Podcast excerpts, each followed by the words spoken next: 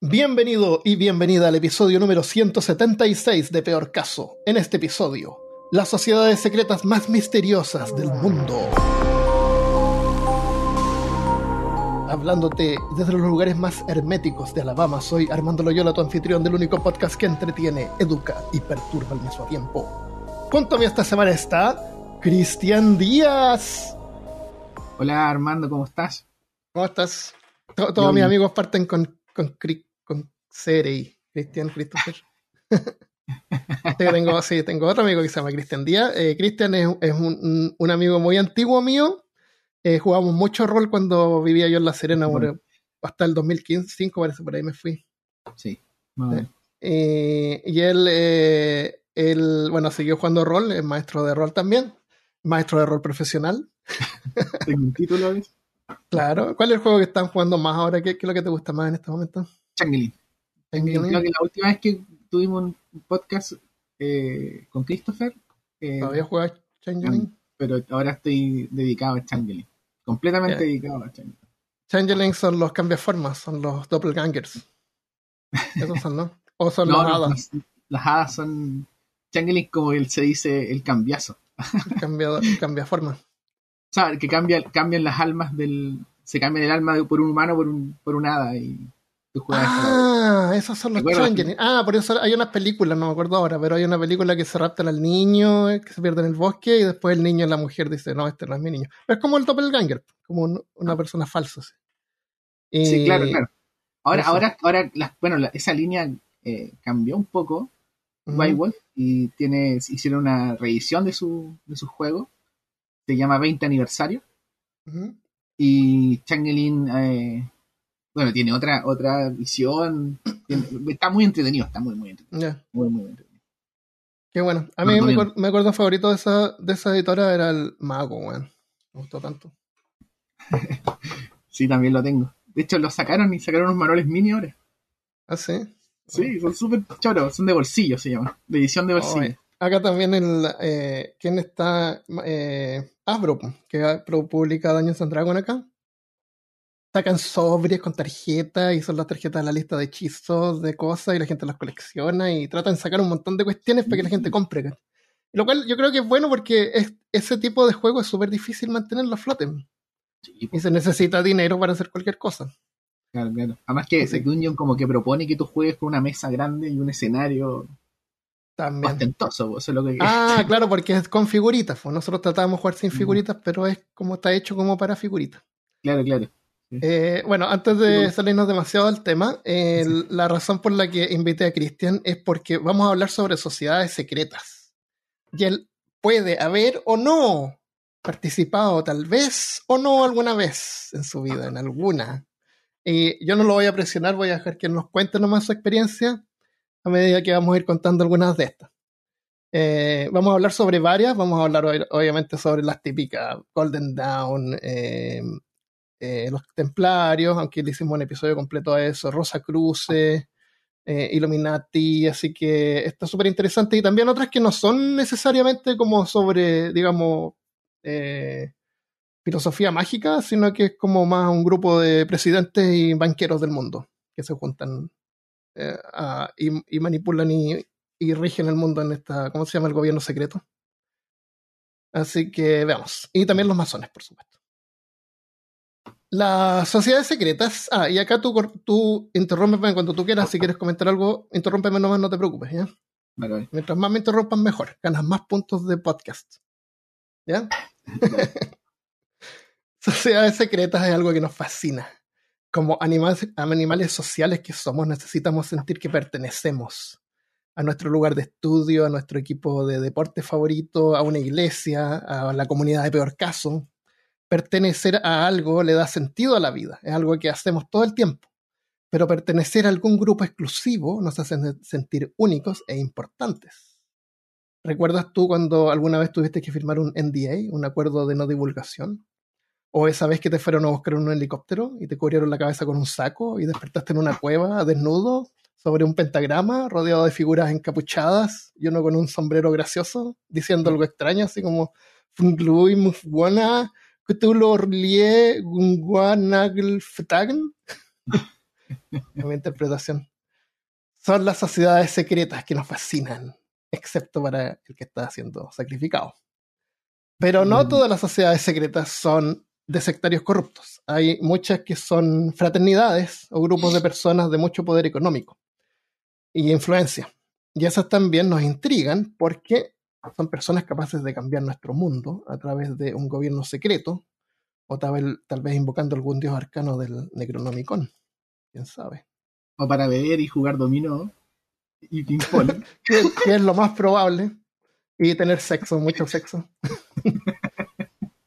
es lo más probable. En este episodio vamos a ver varias de ellas, tal vez algunas las has escuchado, como el grupo Bilderberg, y otras tal vez no, como los Nazaríes, fueron la inspiración para el juego Assassin's Creed. Así que si estás escuchando, quédate, que está interesante. La primera, la Orden de la Calavera y Huesos. ¿La, ¿Has escuchado eso? Skull, and Bones. Bones. Es una sociedad secreta de estudiantes de la Universidad de Yale, en New Haven, en Connecticut. Su nombre original es Skull and Bones, pero también es conocida simplemente como la Orden, porque es la única orden a la que la gente pertenece, es la Orden. Eh, la Orden 322 o la Hermandad de la Muerte. Los miembros se llaman Bonesmen, como hombres hueso. Eh, Skull and Bones se fundó en el 1832 después de una disputa entre las sociedades de debate de Yale. Linolia Brothers Unity y Calopian Society sobre los premios Pi Beta Kappa de, esa temporada. Los premios Pi Beta Kappa en ciencia reconocen los mejores libros escritos por científicos para iluminar aspectos de la ciencia para el público en común. En Estados Unidos se usa harto esto de las hermandades y tienen, les llaman de repente eh, sociedades griegas, porque todas tienen nombres así como Pi Beta Kappa o nombres de letras griegas. Eh, generalmente salen en las películas como gente que se, se une así como para tener fiesta y tomar y, de hacer cosas y burlarse de los nerds, ¿no es cierto? Pero hay varias que son en realidad grupos de gente que, paga una mensualidad y tienen un lugar donde estudiar y recursos y, una parte para hacer conexiones con otra gente que después les va a ayudar a encontrar un trabajo y eso es. Y se sienten orgullosos de su hermandad y les dan un anillo y una polera y un jockey tal vez aquí en Chile hay una fraternidad a nivel nacional que se llama Fraternidad Juvenil Alfa Pi Epsilon. Eh, un grupo de estudio y acción eh, laico y que nace como en el 50 en contrarrespuesta a los grupos católicos que tenían predominancia eh, entre los jóvenes. Ah, si tú querías debatir, habían grupos católicos para eso, no habían grupos laicos. Entonces. Ah, pero eran grupos de debate también. Sí, son de grupos de debate. Esta es una fraternidad de mm. estudio, como te digo. Estudio y acción. ¿Cuál es la acción que hacen? Acciones sociales. ah, ya, ya. Ah, principalmente. acción social principalmente. Han personas que han salido en estado en, puesto de gobierno. Entonces se lleva finalmente lo que los principios de esta institución también a, la labor que tú haces dentro de la sociedad. Esa es como la acción que Sí, es bonita. ¿Es abierta o es solamente para estudiantes de, o, sea, es, como por invitación o qué? Eh, sí, eh, tiene, un, tiene un requisito de ser invitado, eh, pero eso en, su inicio era un poco más, como que se practicaba más. Hoy en día la institución también puede acceder a ella a través de su página web y pedir ser miembro. Y te llaman, te hacen una entrevista y te seleccionan ¿Y cómo se llama? Fraternidad Juvenil Alpha Pi Epsilon. ¿Estuviste ahí tú? Sí. Estuve ahí yo del 2005 hasta el 2019. Ya, qué bien. Hay gente que todavía, que conociste ahí, que todavía ves. A mi señora. ah, mira. qué bueno. Sí, a mi señora. Y muchos amigos, muchos amigos importantes para mí, que han salido de ahí. Y una verdadera fraternidad, o sea, se practica ese principio principalmente. Tiene cinco principios, que es fraternidad, tolerancia, laicismo, libre examen y solidaridad social. Esos son los principios que marcan la institución y todos tenemos que acogernos y actuar bajo ellos. Es bien interesante y, generan debates, en grupos, eh, se juntan, eh, eh, nos juntamos una vez al año, todos así, en una reunión. Sí, tiene una práctica asamblea, asambleísta. Es bien movida, es bien interesante. Y también tiene una práctica secreta, porque es una institución ritualista que practica rituales. ¿Qué es lo que hacen? Bueno, eso es el área más secreta de esta institución. Pero tú dijiste que eran laicos. ¿Qué, cosas secretas podrían hacer? ¿Cómo, ¿Cómo la organización secreta? Eh, no, eh, son rituales que le hacen sentido a los miembros propiamente. Ah, ¿Sí? Uno, mira, eh, se cree que esta institución es secreta, o muchas de estas instituciones secretas que son como conocidas, porque la fraternidad no es muy conocida, se, le, se le acuña que dominan el mundo, ¿cierto? Como que tienen un control. Sí, sí. si son secretas, son Illuminati. claro, por supuesto. Yo siempre digo, no son capaces a veces de organizar un asado, no van a dominar el mundo. claro. Entonces no, es difícil que dominen el mundo, no lo dominan. Eh,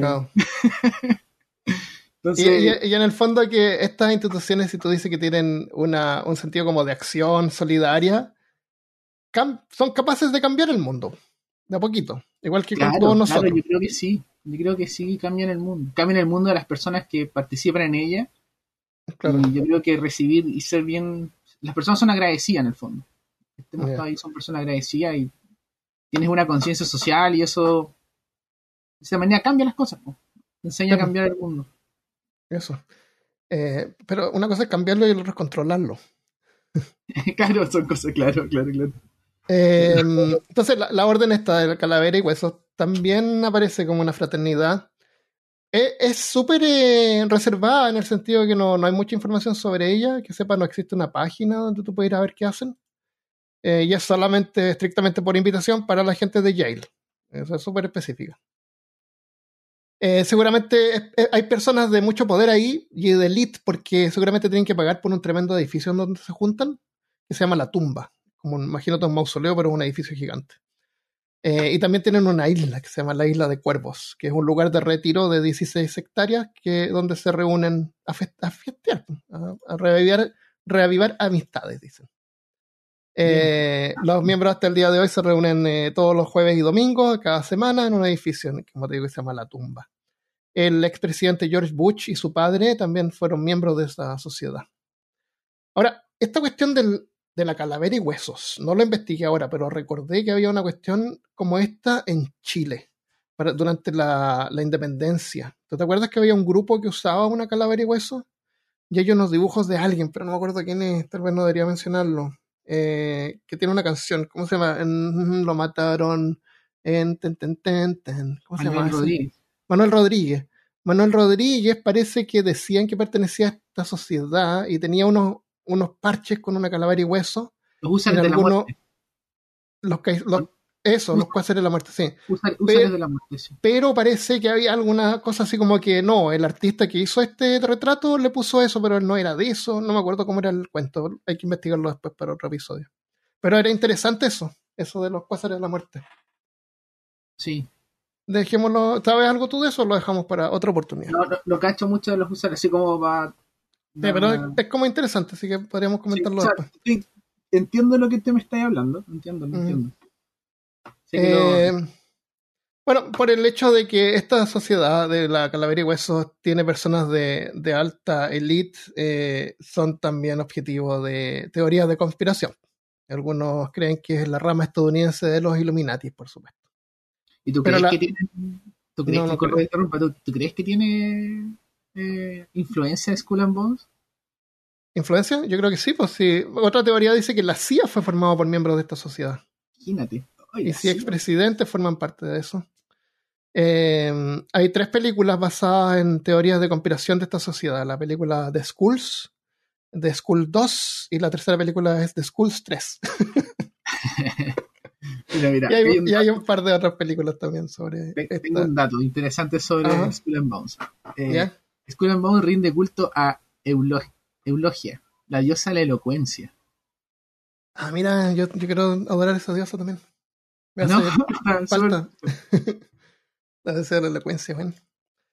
Eh, bueno, eh, pasando a otra. Y la, último, y la, asociación al 322 es porque fue la fecha en que el panteón eh, se tomó sitio en el panteón a la muerte de la ah, Yo me imaginaba que era como el número del, del local.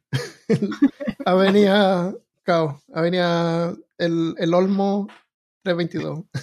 el último número del celular del que lo. Claro, esos son los tres últimos dígitos del seguro social. sí, a veces pasa porque de repente cosas así como mi tristeza en realidad son cuestiones mundanas. Sí, sí. Había un chico que, me, que una vez me dijo eh, las cosas más profundas han nacido de accidentes. Y, en la búsqueda de la interpretación del símbolo le damos un montón de claves, pero en realidad la cosa nació por un... Claro, ¿quién era el, director de cine quién era, eh, que decía que a veces un puro es un puro?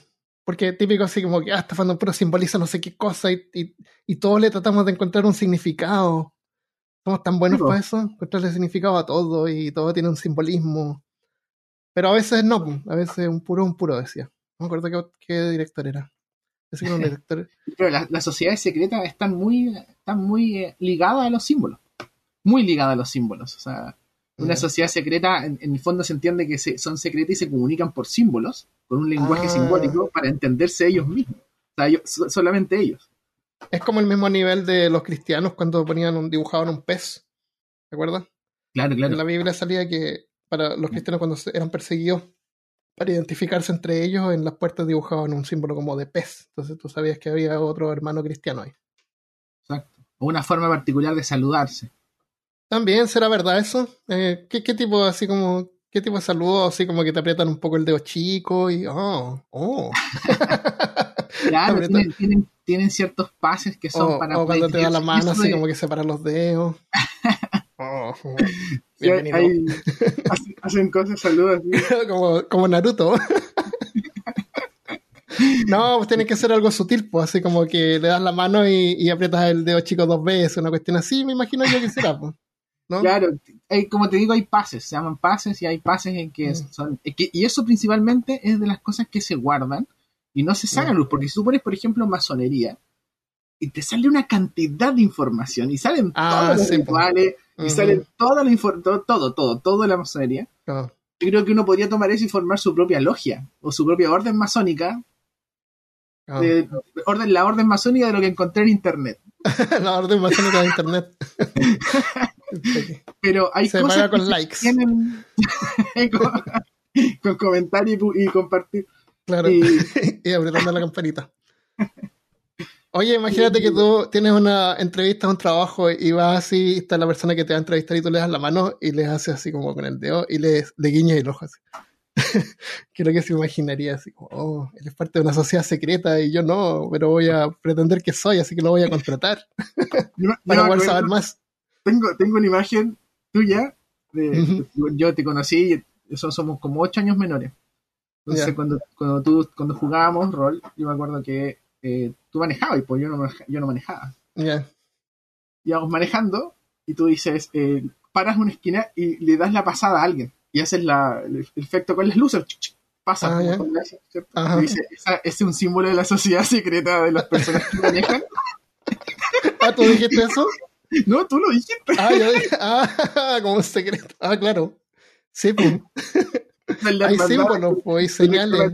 Claro, claro. eso, exactamente, son signos y señales que, tú aprendís dentro para reconocerte entre sus miembros, porque tú puedes ser un miembro allá donde estás y encontrarte una persona afuera o donde no conoces dónde están y los reconoces, pues se reconocen. Ahora, ¿tú sabes, qué significa este símbolo? Para los que están viendo, estamos en, en YouTube, está este video en video, está este episodio en video, lo pueden ir a ver. ¿Tú sabes qué significa eso, no? Eh, sí, bro. La policía. ¿Lo decimos o no?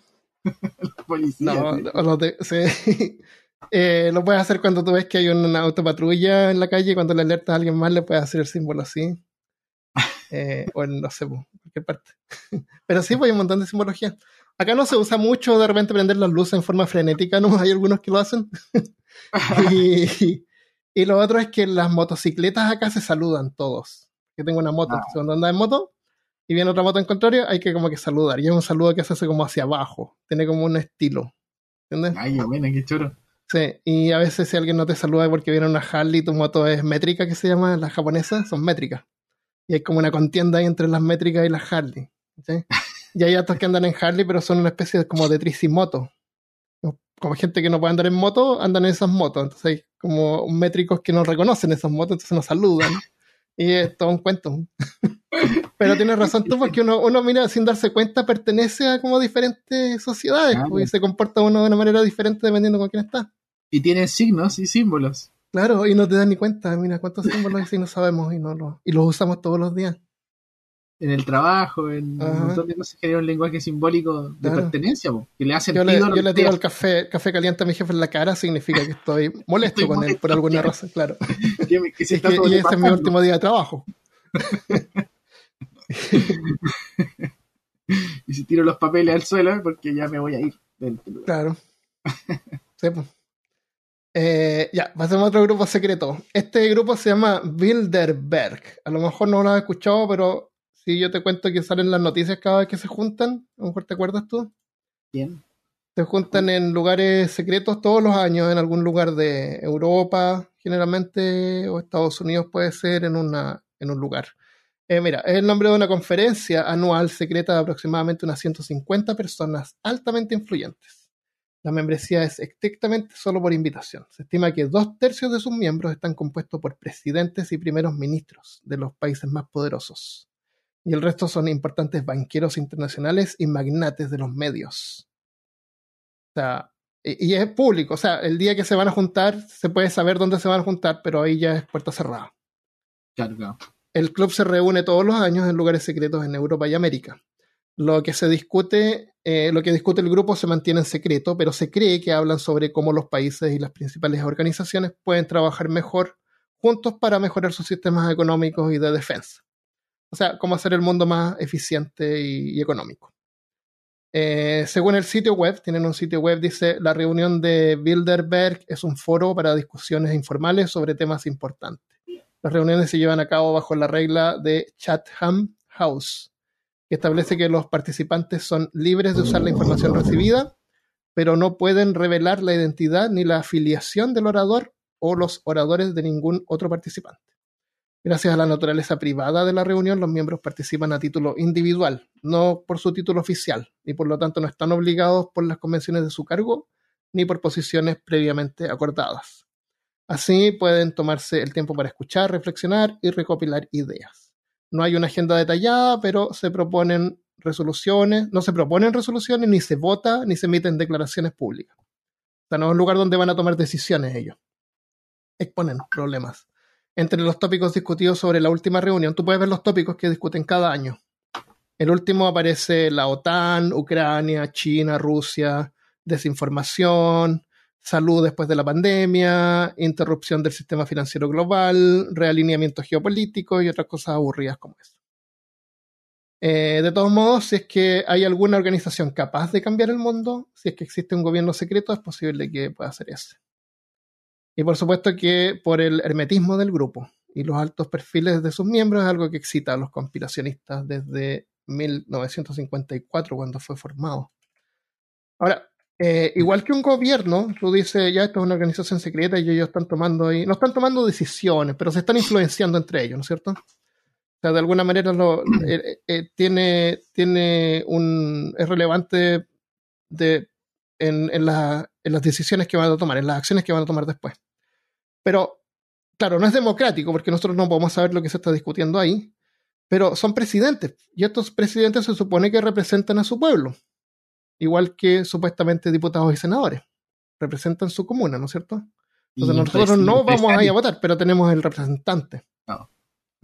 Y supuestamente el presidente de tu país tiene el mejor interés para la gente de tu país, así que en el, en el fondo se puede considerar que es como medio democrático también. Aunque, de nuevo, no, toman, no van a ir a tomar decisiones, van a, van a informarse y a discutir cosas que, pasan en el mundo.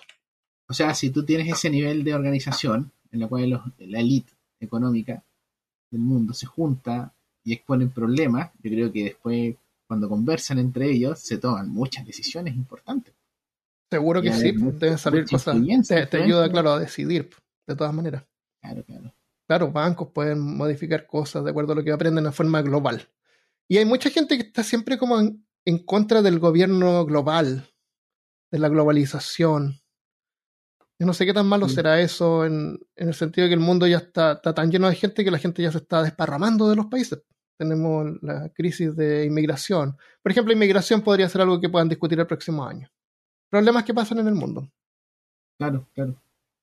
Sí, o sea, cada vez, cada vez no eh, se pierde el, el, de dónde viene, ¿cierto? Eh, eso se pierde, la, la, cultura. O sea, no sé cultura, pero se va mezclando, pues, o sea, ya como si los países se van construyendo y se van construyendo de acuerdo a las culturas que habitan en él. Y de dónde viene, se van creando nuevas. Hay, hay, personas que se resisten un poco a eso, más conservadoras quizás. Puede ser. Y, y, bueno, hay separaciones, pero por ejemplo nosotros como latinoamericanos nos podemos mover en cualquier país de Latinoamérica y vamos a entender su cultura sin ningún problema. Eh, incluso Estados Unidos, especialmente Estados Unidos que exporta la, su cultura, exporta las cosas. Canadá es como igual. Entonces nos podemos mover a través de toda América, a cualquier país y vamos a funcionar bien. Pero si te pescan y te tiran en África o te tiran en el Medio Oriente, ahí quedaste. Claro, hay una barrera más grande de cultura y, lenguaje y religión y es como totalmente distinto. hay separaciones. Mm. Eh, China también, si te tiran en el medio de China y dura un par de días, yo creo. no, a lo mejor no te mueres, pero no va, no es como estar en, no sé, pues tú vas a cualquier país, Guatemala, y te vas a sentir cómodo, vas a poder ir a comprar un pan con queso. pero, pero no sé, pues te tiran en, en Irak. Parece que también venden pan con queso. Dame, un, dame, un, minuto, por favor. Sí, dale. Voy a. Mi gato está huellando. Quiere salir, quiere entrar, quiere salir, quiere entrar. Veo que estás ocupado en algo importante. Tengo muchas ganas de salir ahora. ya, dejé la ventana abierta. Ya. Eh, grupo pasemos a otro. Oye, ¿no pusiste Bohemian Club? ¿Bohemia? ¿Mm? Lo menciono de pasada. No, de muy de pasada. Está como en la lista de las cosas que hacen los votos. ¿Quieres? Cuéntame sobre eso después. O, quieres comentarlo ahora? ¿Qué es lo que es Bohemia? No, no, dale, lo vemos después cuando hables de la otra. Ya, tengo los masones. Los masones son súper famosos. Los masones son una fraternidad profundamente histórica que puede rastrear sus raíces hasta los albañiles de principios del siglo XIII, por el año 1200. Y existe fuerte hasta el día de hoy. Se reúnen regular y generalmente se reúnen regularmente y generalmente se enfocan en mejorar la vida de sus miembros y de la comunidad. También dan mucho la caridad, aunque son muy reservados. Al ser una organización tan histórica, los masones, perdón, Sí, sí, te estaba diciendo que sí. Al ser una organización tan histórica, los masones realizan varios rituales durante sus reuniones y usan signos y apretones de manos secretos para reconocer a sus compañeros masones y obtener acceso a las reuniones. Eso es lo que dicen, no sé. No es una organización cristiana, pero cree en el gran arquitecto del universo no se le identifica como un dios, ahora tú corrígeme si esto está mal, no se le identifica como un dios personificado como el de los cristianos, como Yahvé, digamos, sino que se refiere a una inteligencia divina no necesariamente distinta del cosmos, de la humanidad completa, o sea, es como la colectividad de estos seres individuales considerada en su conjunto. ¿Es eso como tú definirías al gran arquitecto? Para mí el arquitecto es un principio universal un principio universal. No es un ser que está ahí, lo puedes ver mm. o dibujar o tomar una foto. la interpretación de esta, eh, de este, este universo es, propia de cada miembro. Entonces hay personas que sí tienen una relación con él como si fuese un, como ya ves. Nadie, parece que en ese sentido son bien, porque hay un montón de capítulos de esta, de la masonería, entonces pueden haber unos que son como más relajados en ese sentido, pero parece que nadie te obliga, si que tú crees en Jesús, nadie te va a criticar. No, por supuesto que no. Pues ni por tu eh, creencias eh, religiosas. O falta de ellas. Exactamente. Hubo un tiempo que la masonería sí tenía como requisito em, creer en Dios. O sea, en algunas partes, técnicamente, tiene como requisito creer en Dios. Eh, la masonería tiene una lista de. Esto lo digo porque está en internet. Tiene una lista de. todo lo que digo está en internet también. Todo en internet. es la, 2017. La orden masónica de lo que encontré en internet. Ah, ya. Y eh, tiene una lista de landmarks, que se llaman, ¿cierto? Como marcas de tierra, landmarks. Mm, como logros. Sí. En los una serie, una serie de landmarks ah, que eh, de cierta manera no se pueden romper. Y ahí está, por ejemplo, ah. el que, el que es los iniciados de la orden tienen que ser hombres y no mujeres. Ah, yo, yo, pertenezco a la masonería, pero una masonería mixta. O sea, ya partimos mal. Claro. para algunos más conservadores, para los más conservadores ya partimos ahí mal. Eso le pasa a todas estas instituciones, pues se terminan fragmentando así porque tú no puedes juntar un montón de gente que piensen igual todo el tiempo. No, Va a llegar un momento en que alguien ya, no, hombres y mujeres, y, y, y, tienen que ser cristianos, cuando originalmente no. Es súper difícil. O sea, ellos dicen que tienen que creer en Dios. ¿Están los gnósticos igual? sí. A mí alguna vez me llamó un poco la atención, pero eso de que tú dices que tiene que creer en Dios ya no, no me no me interesó porque no, no creo. Pero me gustaba la idea de una organización humanitaria, humanista, que ayuda a que se unan y, y, hagan bien para la comunidad. Eso me gusta esa idea. Sí, mira, yo, mi, mi, experiencia en esta institución, yo entré igual el 2017. No llevo tanto tiempo. y mi experiencia en esta institución ha sido bien positiva, muy, muy positiva. Eh, siempre lo digo, no estoy revelando nada, pero la mayoría te enseña a ordenar un poco tus, bien tus ideas.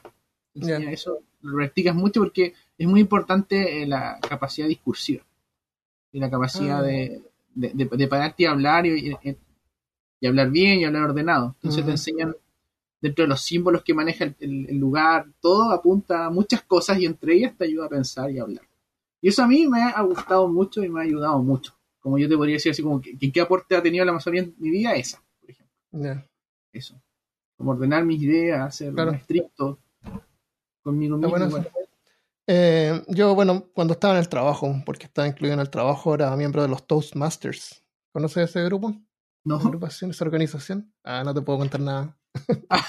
Continuemos, los caballeros templarios. No.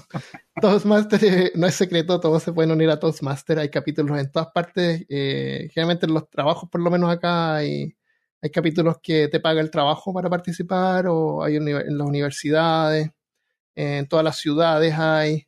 Eh, a veces usan iglesias para juntarse. Y es solamente enfocarse para hablar en público. Eso es. Entonces tú tienes que pagar, sí, porque te dan un librito y te dan dos libros que tú vas pasando como, como parte. Entonces, como la primera es como el primer ejercicio es, no sé, eh, unir la introducción con el cuerpo, como preocuparte mm. de que unir las ideas. Eh, y tienes que dar como un discurso. Eh, es súper relajado y, y, la idea es que tú tengas la oportunidad de hacerlo con gente que está en la misma, no, no, no con extraños, sino que ellos te escuchan y después te, te dan te dan feedback, tus comentarios, a ver qué es lo que hiciste. Acá dijo mucho E, A, hay otro que decimos ya, entonces voy a trabajar eh, más para no decir tanto A. ¿Te fijas? Aunque yo pienso personalmente que el A y todo eso es parte del lenguaje. Personalmente pienso eso, porque cuando alguien dice A, tú sabes que la persona está pensando y como que puedes prestar atención a lo que viene, no sé. Yo creo que es parte de la comunicación. Pero, como sea, de repente es mejor como controlar lo que uno dice, la forma en que lo dice, eso es bueno.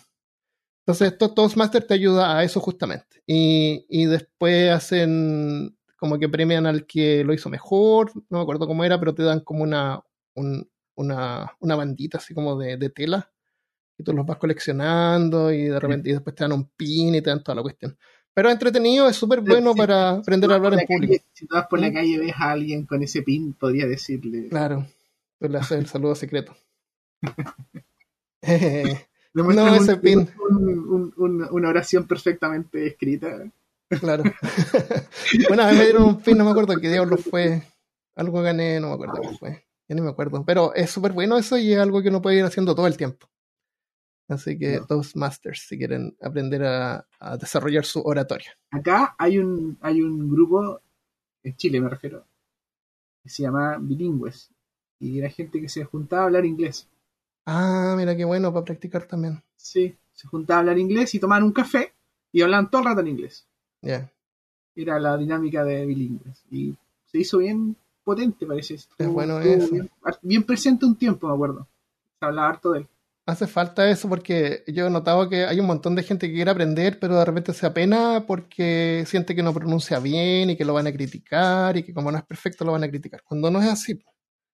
Claro, eh, si tú estás hablando con alguien que no habla español y no conoce dos idiomas, o sea, tiene que entender que tú estás funcionando en dos idiomas. O sea, Eh, la gente te tiene paciencia. Ya. Eh, los templarios. Los caballeros templarios. Vamos a hablar un poquito de ellos porque le hicimos un episodio completo. Ya, que ya existe. Los caballeros templarios fueron, para acordarse, son una orden militar establecida por la Iglesia Católica Romana alrededor del, de 1129. El grupo tenía una ceremonia de iniciación muy secreta, comúnmente adornado con distintivos eh, mantos blancos con cruces rojas. Eran los combatientes más ricos y hábiles de todas las cruzadas cristianas. También había miembros no combatientes de los caballeros templarios que estaban a cargo de administrar la infraestructura económica de toda la cristiandad. ¿Te acuerdas? Ellos fueron como los que inventaron las primeras formas de banco. La gente rica guardaba sus cosas en estos bancos que, estaban cuidados por los templarios. Eh, también construyeron fortificaciones militares por toda Europa.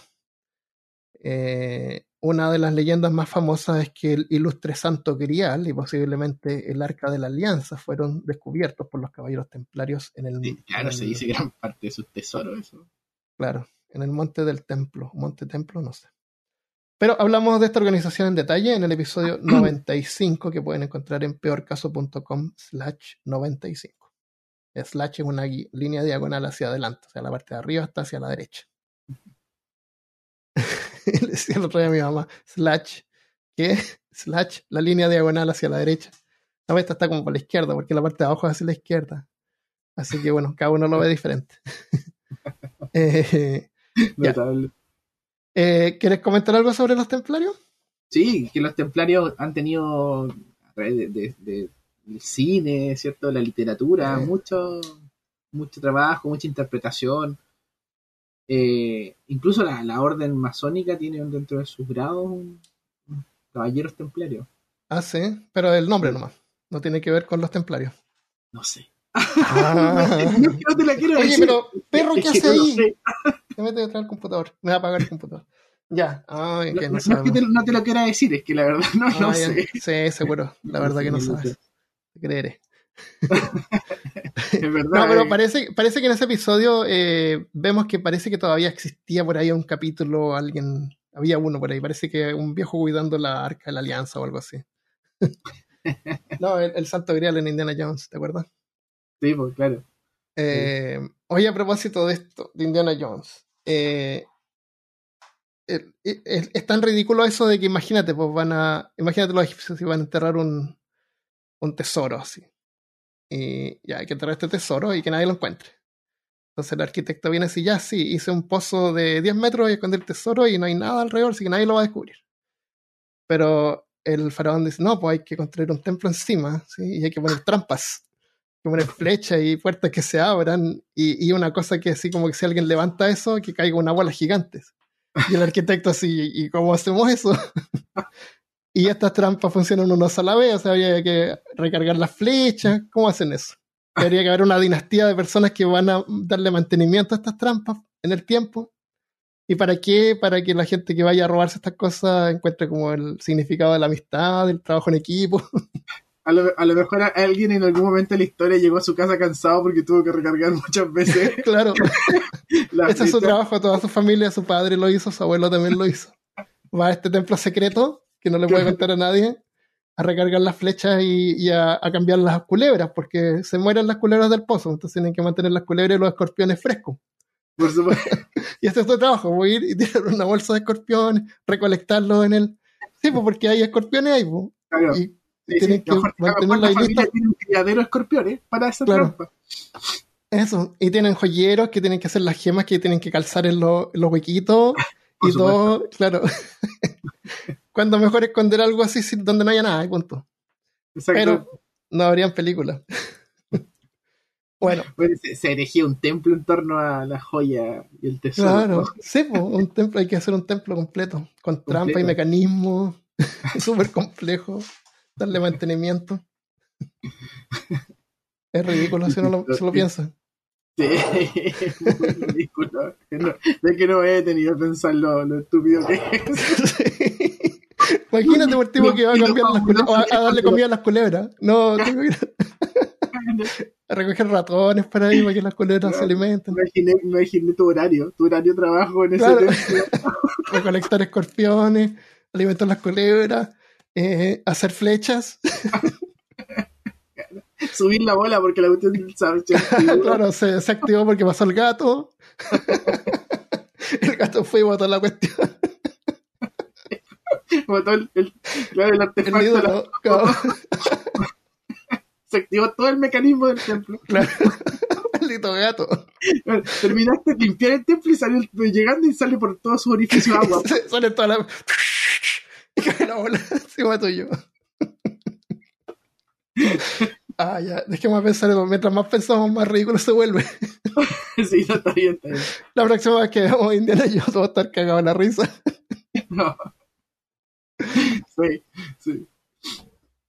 ya. hablando de los templarios. pasamos a. No, pasamos a los Hachachin, Hachachins, eh, formalmente llamados nazaríes, porque Hachachins decían sus enemigos.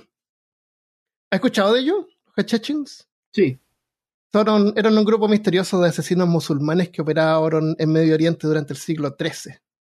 El grupo estaba formado por musulmanes chiitas que se unieron para crear un nuevo estado utópico, según ellos.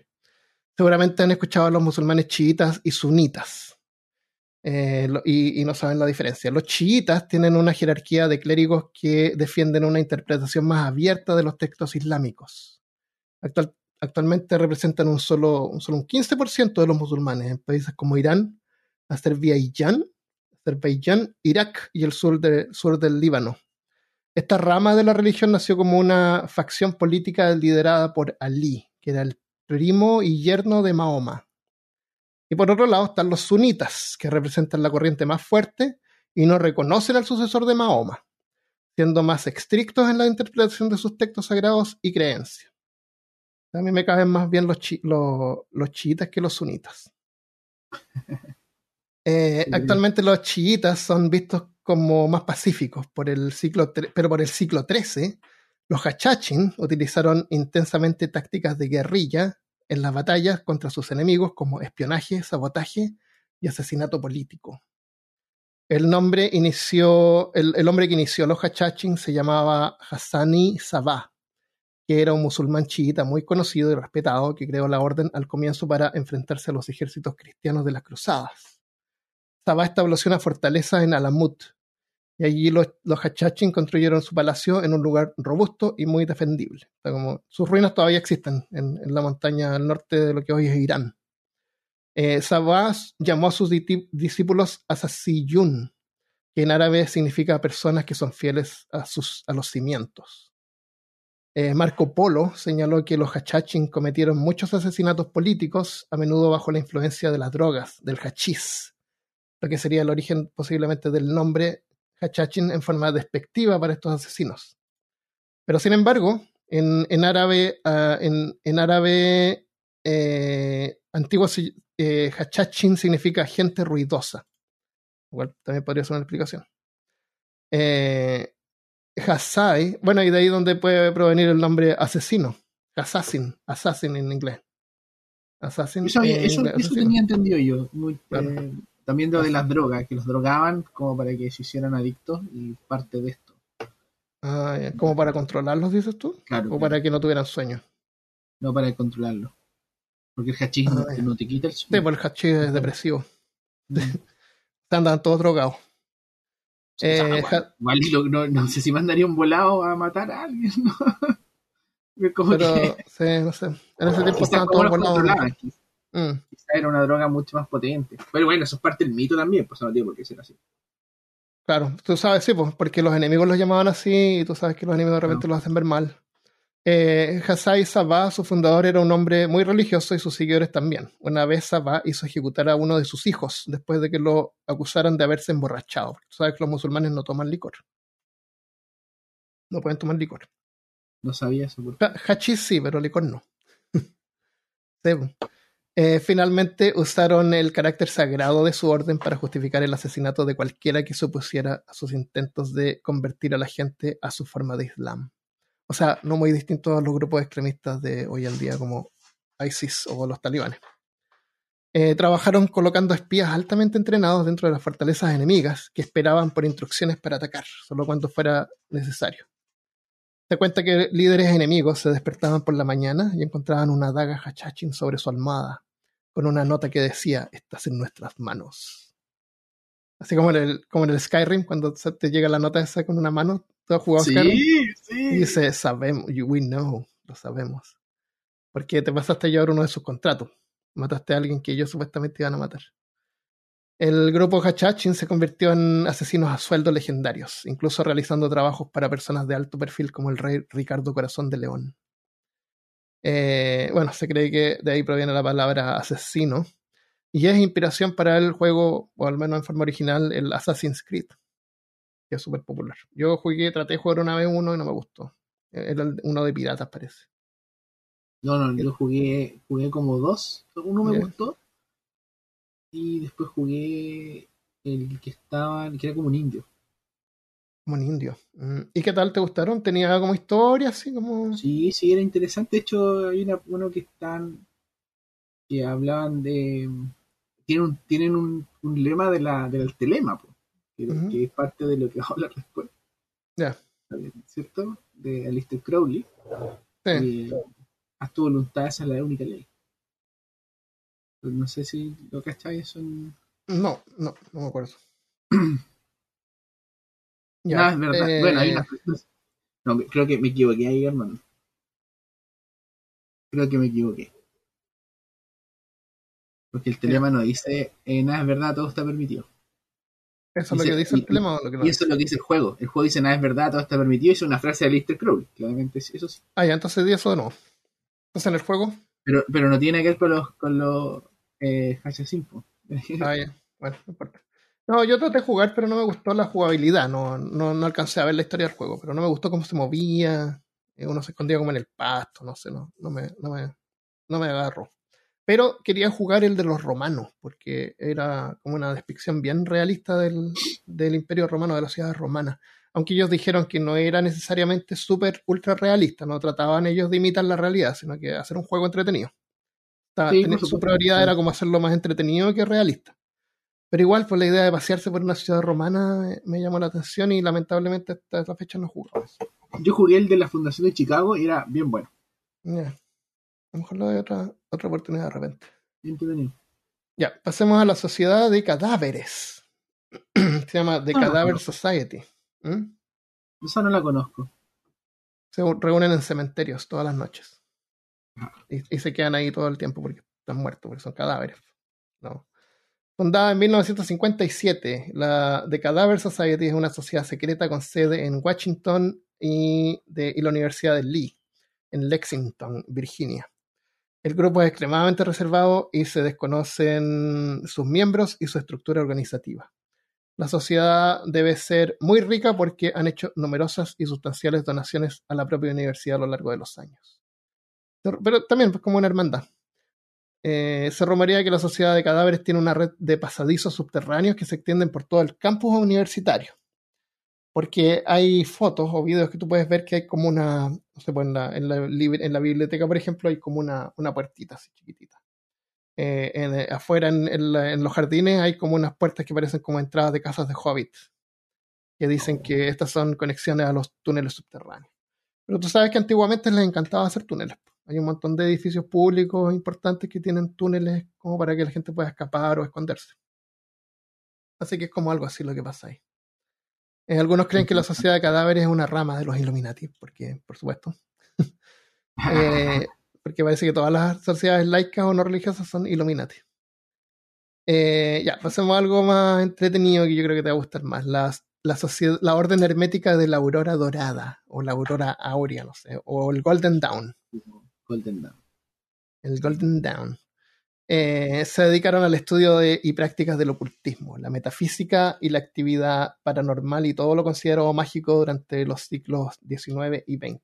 aquí estamos viendo ya una sociedad secreta como la imaginamos, con rituales y, vestiduras y gente con túnicas y todo eso. La orden ha sido una de las mayores influencias en, en el ocultismo occidental del siglo XX, como la Wicca, por ejemplo. Esta orden fue formada en 1887 por un grupo de masones y su sistema estaba basado. Es como que cada masón que no está contento como, como en la masonería hace su propio. inicia su propia sociedad. Fundaré mi propia orden con Juan claro, Claro, exacto. su sistema estaba basado en una jerarquía e iniciación parecida a los masones, pero en esta, mujeres eran aceptadas eh, de forma igual. Al principio era como igual. Pero tuvieron, tuvieron unos exponentes del esoterismo, pero así tremendo. Madame Blavatsky, sí. Fortune, entre otros. De Madame Blavatsky la menciono de pasada, pero no, es, a ella yo creo que hay que hacer un episodio especial. Eh, sí, por supuesto. Por supuesto. Eh, era una mística rusa. Mm. Eh, originalmente en la Golden Dawn eran tres órdenes. La Golden Dawn es, la el nombre de la primera orden, aunque las tres colectivamente se las conoce como el Golden Dawn. La primera orden eh, enseñaba filosofía esotérica basada en la cábala hermética y el desarrollo personal a través del estudio y la conciencia de los cuatro elementos clásicos. No tengo idea cómo aplican los cuatro elementos para el estudio de la conciencia. Así como los conceptos básicos de astrología, adivinación del tarot y geomancia. Geomancia en griego es adivinación por tierra. Es un método de, adivinación donde agarran unas piedritas, las tiran y miran ahí los patrones que se formaron. Para interpretar. Trabajan con, péndulos, creo que los ¿Péndulos también, geomancia? Para ir moviéndose, mientras se mueven van tomando resultados y, porque se sienten la tierra. Ah, ya, ya. Ah, a lo mejor hay tanto el palito eso para buscar agua. a, lo mejor, es una técnica geomante. claro, tiene que ver con la tierra. Eh, la segunda orden, o orden interna, es la Rosae Rubae et Aurae Crucis. Enseñaba magia, incluida la videncia, el viaje astral y la alquimia. Y por último, la tercera orden era la de los jefes secretos. Es como el jefe del final. Ahí estaban los jefes del final. De quienes se decía que eran muy hábiles, supuestamente dirigían las actividades de las dos órdenes inferiores mediante comunicación espiritual con los jefes de la segunda orden. O sea, más que nada era como la tercera, como la que organizaba todo. Arthur Conan Doyle. ¿Mm? Hacia dónde se, se orientan las prácticas y qué van a hacer, porque ellos tenían muchas prácticas esotéricas. Un montón, parece que hacían de todo. Pero estaban también separados en varias cosas, entonces a lo mejor la gente se iba moviendo de una a otra, pero eh, en realidad no, porque iban pasando de nivel. Cuando llegabas a cierto nivel, tú podías acceder a la siguiente orden. Eh, Arthur Conan Doyle, el autor de Sherlock Holmes, y Arthur Machen, escritor de las historias del terror que influenciaron a Lovecraft, fueron miembros de esta sociedad secreta. Aleister Crowley también formó parte, llegando al grado de Philosophus, nivel 4. pero se le negó. ¿Mm? No, adelante, adelante le negaron la iniciación al siguiente nivel. La orden tenía 10 niveles, partiendo del 0 al 4 en la primera orden, del 5 al 7 era de la orden de mayor jerarquía y los títulos de la segunda, los títulos de segunda orden eran Adeptus Menor o Adeptus Minor o Minor, al que el que le negaron a, Crowley. Adeptus, por, a ver, te explico. Eh, la primera orden llega hasta el número 4, que es Philosophus. Es, neófito, celator, celador, eh, teóricus, practicus y Philosophus. ¿Ya? Y si tú quieres pasar al siguiente nivel, quiere decir que tú te vas a tener que ir a, otra. parece que es como físicamente a otro edificio. Es como otro grupo de gente.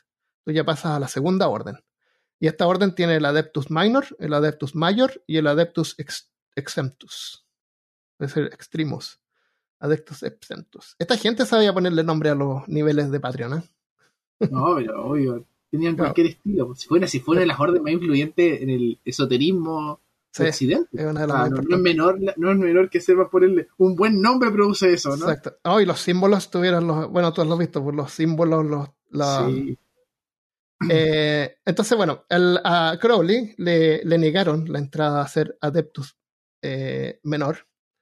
Y eh, y de ahí solamente unos pocos podían subir al tercer nivel con los títulos de, los títulos de Magister Templi, Magus y finalmente Ipsissimus. No sé qué significa Ipsissimus, pero eres Ipsissimus, como el, el máximo. Ipsissimus. Es más que Magus. Yo, a mí me gustaría quedar en Magus. No, pero Ipsissimus debe ser es más que Magus. Pero Magus, Magus. Ipsissimus, que suena como un, un, un helado. Bueno, está difícil este lado. Lo que, lo, lo, yo tengo unos, varios, unos datos interesantes de la Golden Dawn. hay un autor eh, que se llama Pero déjame buscar el nombre y lo voy a repetir ya.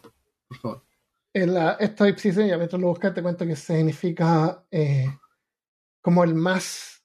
Eh, sí mismo, es como sí mismo.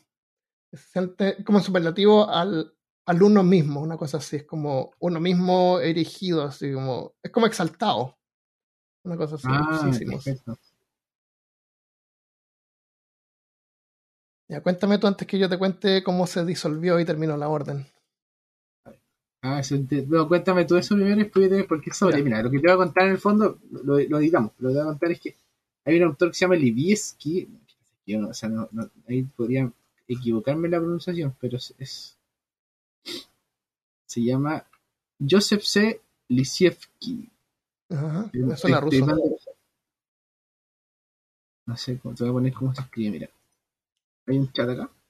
Sí, Sí. Pero no importa. Dale nomás.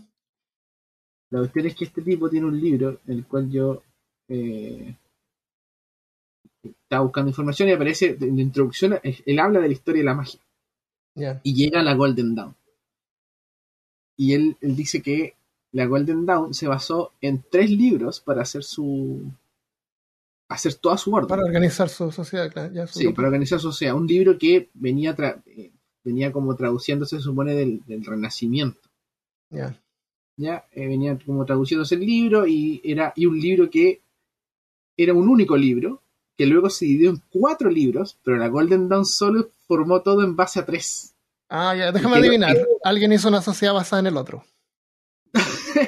más o menos cuando salió el cuarto libro se dieron- cuando apareció el cuarto libro se dieron cuenta que la sociedad no tenía ni un sustento porque no lograban nada porque les faltaba el cuarto libro no, no ¿Y- tenían incluido ¿Y en por qué no tenían plata para ir a comprarlo?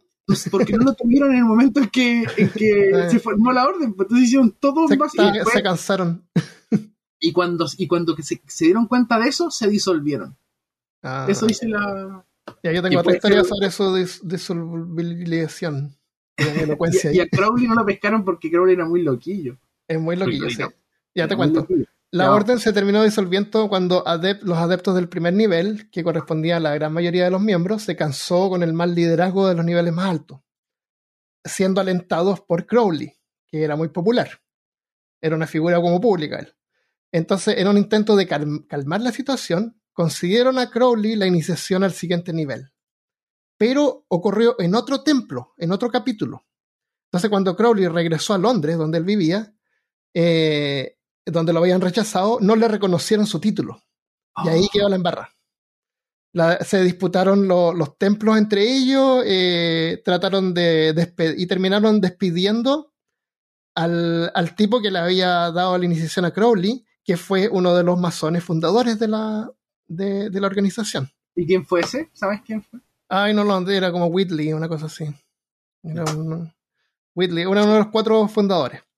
Y entonces lo, lo despidieron y el de Londres se fue y, y ahí trataron de reorganizarlo, pero ya, ya se fragmentó y se terminó disolviendo en 1903. Por eso es, que el- eso es lo que pasó, o sea, fue culpa de Crowley. Eh, o de, en realidad la mala organización, pues eso, eso te demuestra la mala organización, no estaban bien conectados, ¿por qué no lo ascendieron a él en Londres? No- si no lo descendieron en Londres no lo deberían haber ascendido en ningún lado. Me imagino yo, ¿no? Es que, es que Crowley era, era un tipo muy avanzado en su época. Claro, yo creo que le tuvieron miedo. Sí, Porque Crowley, loco, como vamos a ver, loco. parece que lo que quería él tener el control de la, de la sociedad. Por supuesto. Pero es que Crowley hizo, hizo un- era, era muy excéntrico y tenía mucho dinero. Y él se dominaba a sí mismo, bueno, lo vamos a ver después, pero la, la gran, la gran bestia, 666. Sí, sí, así le decían la gran bestia. No sé si él se decía así llamar la gran Se bestia. La, bestia así como el gran diablo, así como el Lucifer, digamos. O la Era un bestia así como que se ponía porque, para era, causar- porque era muy gordo. No, porque, bueno, Crowley no era gordo en su inicio, pero era, era, era bien delgado. Es el que sale como así, parece. O una cosa así. Exacto, sí. No, así. Sal- sale, Eh, sale- y sale, y una que sale como así. Ah, sí, también. Ya, entonces esta orden mágica, en mi opinión, existió en un momento preciso, en el pic cuando el ocultismo estaba de moda, junto con Madame Blavatsky y su escuela de teosofía, que le vamos a hacer un episodio a ella separado y tal vez a Crowley también. Y antes de que, antes de que la época de Internet llegara a arruinarlo todo con sus hechos y pruebas científicas. El Ordo Templi Orientis. Otra organización ocultista es la Ordo Templis Orientis. Es una sociedad internacional fraterna y religiosa fundada a principios del siglo XX, aunque sus orígenes son difíciles de rastrear. Se cree que fue fundada en Alemania o Austria entre 1895 y 1906 eh, por un químico inventor de Viena llamado Karl Kellner. Eh, ahora, ojo, la Golden Dawn se disolvió en 1903. Esta se puede haber fundado como en 1906. La intención de Kellner era establecer una academia masónica de nuevo. Alguien que no, no está bien contento con los masones hace su propia, su propia escuela masónica dentro de la cual pudieran conferir títulos masónicos de alto grado a las naciones de habla alemana. O sea, en, realidad él quería un capítulo para Alemania. No había en alemán. Pero luego, en 1910, conoció a, adivina quién. A nuestro amigo querido Aleister Crowley. que luego de haber destruido la Golden Dawn, se unió a la OTO y quedó a cargo de los capítulos de Gran Bretaña e Irlanda, luego de ser automáticamente promovido inmediatamente a nivel 10, el máximo, con su título de Supremo y Santo Rey de Irlanda, Iona y toda la Gran Bretaña dentro del santuario de la Gnosis. Ese era su título. era, muy ostentoso, era muy ostentoso. era el show, era un showman. Crowley terminó reescribiendo las escrituras de la orden y desarrollándola a su gusto. Ahora era su orden, así tal cual. Eh, esos rituales invocan a varios dioses. ¿Mm? Hizo su voluntad. Le costó. Eh, primero trató con la Golden Dawn, yo creo. Y ahí no lo, no lo dejaron subir a, los niveles más organizacionales. Se fue y. No sé qué habrá pasado entre medio, pero un buen, eh, buen caso para investigar a ver qué es lo que hizo entre medio y hasta que llegó a la OTO. en sus rituales dicen que invocan a varios dioses del antiguo Egipto y otras entidades que podrían o no tener cola de flecha y cachos. ¿Qué crees tú? Que, o sea, la, la, la OTO em, tiene leyes principales, pues, que son tres. Premisas que usan que hacer tu voluntad será toda la ley, el amor es la ley, amor bajo voluntad, todo hombre y toda mujer es una estrella. Oh, ¿nosotros somos estrellas también? todos somos una estrella. Oh, qué bueno. todos pueden ser parte de la otra. Qué bueno. La, ¿eh? la sociedad existe hasta el día de hoy, es la Ordo Templi Orientis, afirma tener más de 3.000 miembros en todo el mundo. Entre sus actividades que aparecen en su página, en la página dice reuniones regulares y talleres. E-, esto es como todo. Talleres en los cuales se tratan temas como magia ceremonial, Hatha Yoga, ¿tú sabes qué es lo que es eso? Sí, sí. ¿Qué es lo que es? Las posturas de yoga. ah, unas posturas particulares. No, no, las típicas posturas de yoga. Ah, o sea, yoga. Hatha se, es que el yoga tiene varias, varias corrientes, entre ellas el hatha es una herramienta que se usa como yoga que para hacer postura. El, yoga de las ah. posturas. Ah, ya, ok. Eh, Kabbalah. ¿Cómo describirías tú Kabbalah? ¿Qué es lo que es Kabbalah? Es el, diría que es la forma de organización del universo según el, el, hebreo. Ah, sí, sí. Ahí está el poder de las letras, el poder de los nombres, todo eso, ¿no? Sí. La numerología, todo eso es cábala. incluso ahí sale, por ahí sale el golem, ¿no es cierto? Quiero hacerle un episodio al golem. Tienen, otro nombre, tulpas, creo que se llaman los cabalistas. Ya. Eh, bueno, está la. No, pues, golem, sí, golem. Golem la gametría, que me imagino que debe ser lo mismo que hablamos de péndulo y piedrita. El tarot, tantra, I Ching, magia sexual, magia enoquiana, que entiendo que son estudios de magia del siglo XVI, de un par de tipos que desarrollaron una investigación. La, magia enoquiana es la magia con ángeles. Ah, ya. Y, de, un lenguaje que se te. Que, es como un lenguaje que se. que adquieres. Ya. Comunicación. como la tipa que estuvo de moda un tiempo, llama Trina, llama Serena, ¿de acuerdo? No, ¿qué hacía? Llegó ese meme, ¿no? No. Era una tipa que, estuvo bien de moda un momento, bien trending, que eh, ella decía hablar con ángeles. Y hablar el lenguaje de los ángeles. Ah, ¿y hablaba el lenguaje de los ángeles? Y hablaba como, ah, como Ah, ya, como en lenguas, que le llaman. Sí, sí. Como de el hablar lengua. en lenguas. Eh, un lenguaje de amor. ya. Bueno, esta eh, Goetia, que tiene que ver con la llave de Salomón. ¿Quieres explicar eso? Boetia, sí, lo puedo explicar eso. Oye, paréntesis. ¿Mm? eh, me- lo, del, lo de la cábala es del judaísmo, no del- de, lo- de los hebreos. Pero también es hebreo. Tiene que ver, Ya, ¿no? ¿de qué bueno? Sí, está bien. Y eh, sobre, ¿me preguntaste? Goetia. Sobre Goetia. Sí. Eh, ¿Qué es lo que la llave de Salomón? El Goetia es un grimorio, un sistema de magia que eh, se trabaja con los 72 demonios del que se supone que son, dicen que, que no es así, del rey Salomón. Ah, Eh, hay, hay varias, varias cosas que se hablan de eso, pero una línea que nombra el rey Salomón tiene que ver con que él atrapa a sus, a sus demonios, a los 72 demonios, lo atrapa en un cuenco. Y él tiene la capacidad de ordenarles cosas a estos demonios. ah. Eh, eh, eh, algunos interpretan que eran parte de su psiquis, que eran parte de sus egos, que él, él fue Mm. capaz de controlar. Entonces- como- era como simbólico y a lo mejor otros lo, lo toman como literal. Claro, exactamente. De hecho, hay, hay quienes que lo toman tan literal que hablan del rey Salomón, no dicen que no tiene nada que ver con rey Salomón. Tiene un sistema para trabajar con demonios, de exorcistas. Ah, Un sistema exorcista para trabajar con demonios. Tú te, tú te envistes de exorcista, de- como exorcista para llamar a un demonio y controlarlo. Y pedirle un- una, una manipulación de la realidad. ya. Hay demonios que te entregan secretos, hay demonios que te hablan sobre el origen del, del origen del universo. Es, es- es un libro que viene con todos los, los poderes y habilidades y skills, o sea, las- Ah. todas las skills de los demonios. Bueno, habilidades. Hay, uno- hay unos demonios que permiten controlar ejércitos, hacer que amigos y enemigos se reconcilien. Es bien, es bien pe- pe- peculiar. El... Investigar Crowley este trabajó mucho, mucho, Mm. mucho. Crowley, invent... o sea, Crowley tomó el Goetia, lo trabajó un montón, y eh, él abrió el Goetia a una experiencia psicológica. Se supone que el Goetia se abre a una experiencia psicológica y no física, porque hay, una- hay autores que dicen que el, que el Goetia es físico. O sea, a ti el demonio se te aparece Ya, frente a ti. Y es una fórmula que esperaría que fuera así. Pero eh, hay otros que plantean de que es una experiencia psicológica, que, que finalmente es tu psiquis Ya. Y cuando dicen exaltada como tus que está demonios. conversando contigo.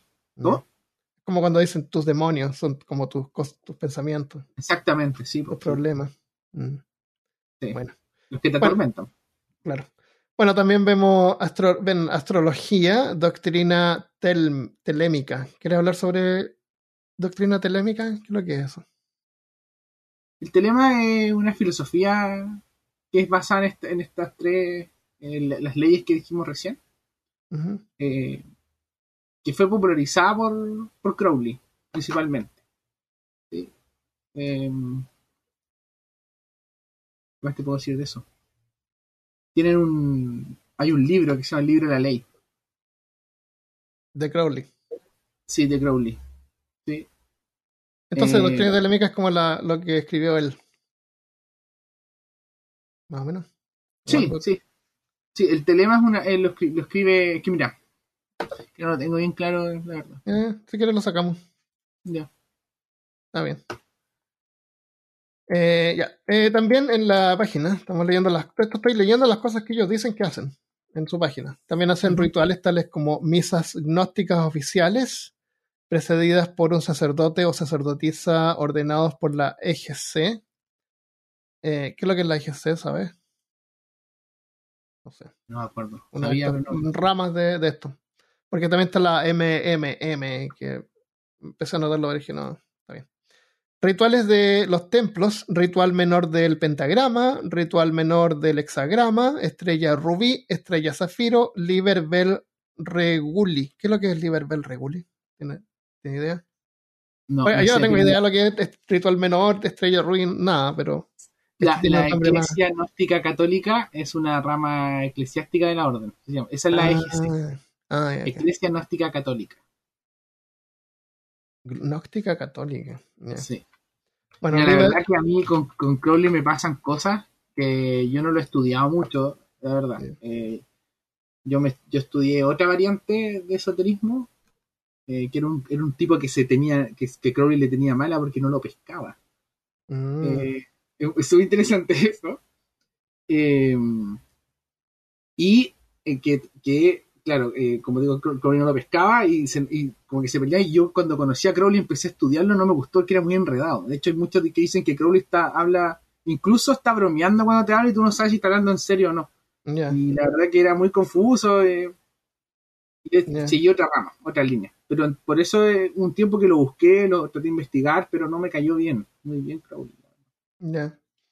Bueno, lo, yo no lo respeto profundamente porque es un trabajo de esoterismo muy grande. Sí, un personaje. Eh, bueno, también en la OTO pueden hacer talleres prácticos, clases de grado eh, clases de misa agnóstica y entre otros. ¿Qué es lo, cómo ¿Qué es lo que es el gnostismo? ¿Cómo lo defines tú? Es, como la búsqueda de conocimiento, pero se refiere a la búsqueda de conocimiento oculto.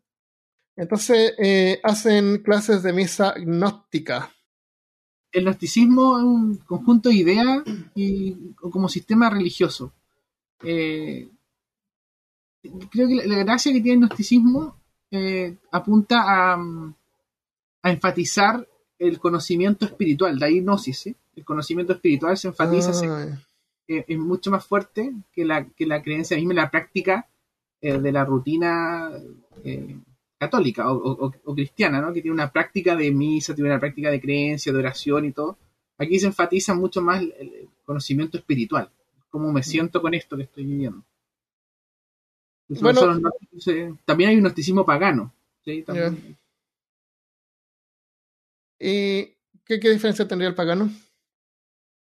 Que no trabajaría con la, con la, con el, no se dice panteón, pero, ¿cierto? Pero con el panteón cristiano, que, que va a ir, que es un panteón. un panteón, sí, pues, está bien. Sí, un panteón, ¿cierto? No, pero se entiende la idea, no, es que no se llama así, ah, pues, podríamos aprender a un ah, cristiano quizá que esté escuchando esto, no es la idea, pero sí con, con sus santos, eh, con Dios, sus santos, ¿cierto? Sus ángeles ya, con, ese libro, con ese manual.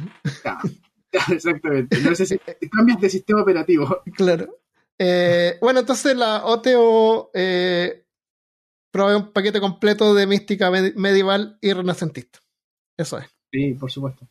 Ahora, en el fondo, estas órdenes van en el rescate un poco de todas estas tradiciones. Eso es como que las, órdenes eh, secretas o esotéricas de, de, Occidente tratan de rescatar este esoterismo, porque tienes el otro lado oriente, que tiene sus propias cosas, aunque la otra igual lo rescata porque hace yoga. Sí, veo que hacen de todo.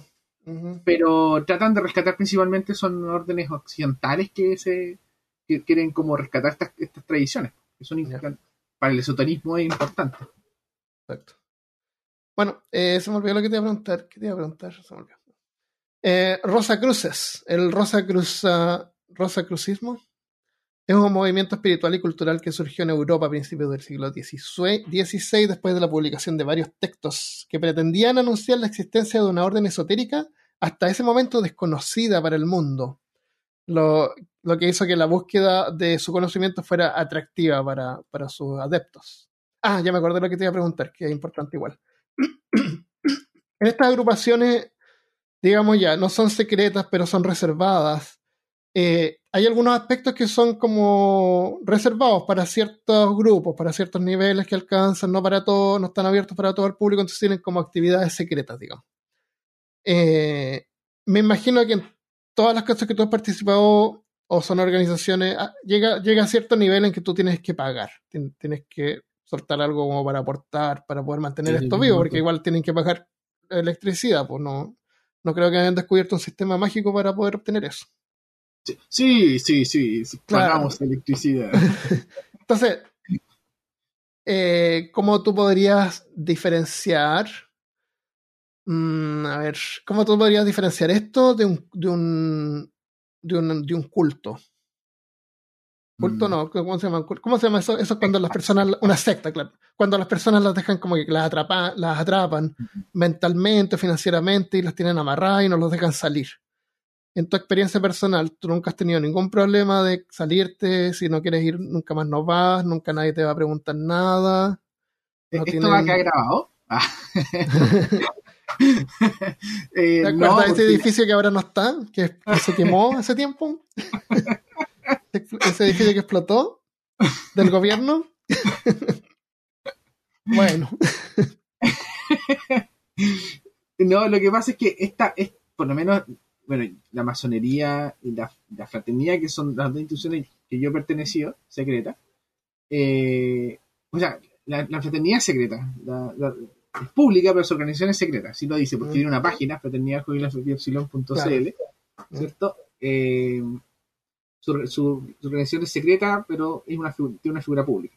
La masonería es, discreta. La masonería dejó de ser secreta y se transformó en una organización discreta porque obviamente eh, está todo en Internet. La orden que, de lo que encontré en Internet. Entonces está todo en Internet. Pero em, son instituciones de libre pensadores.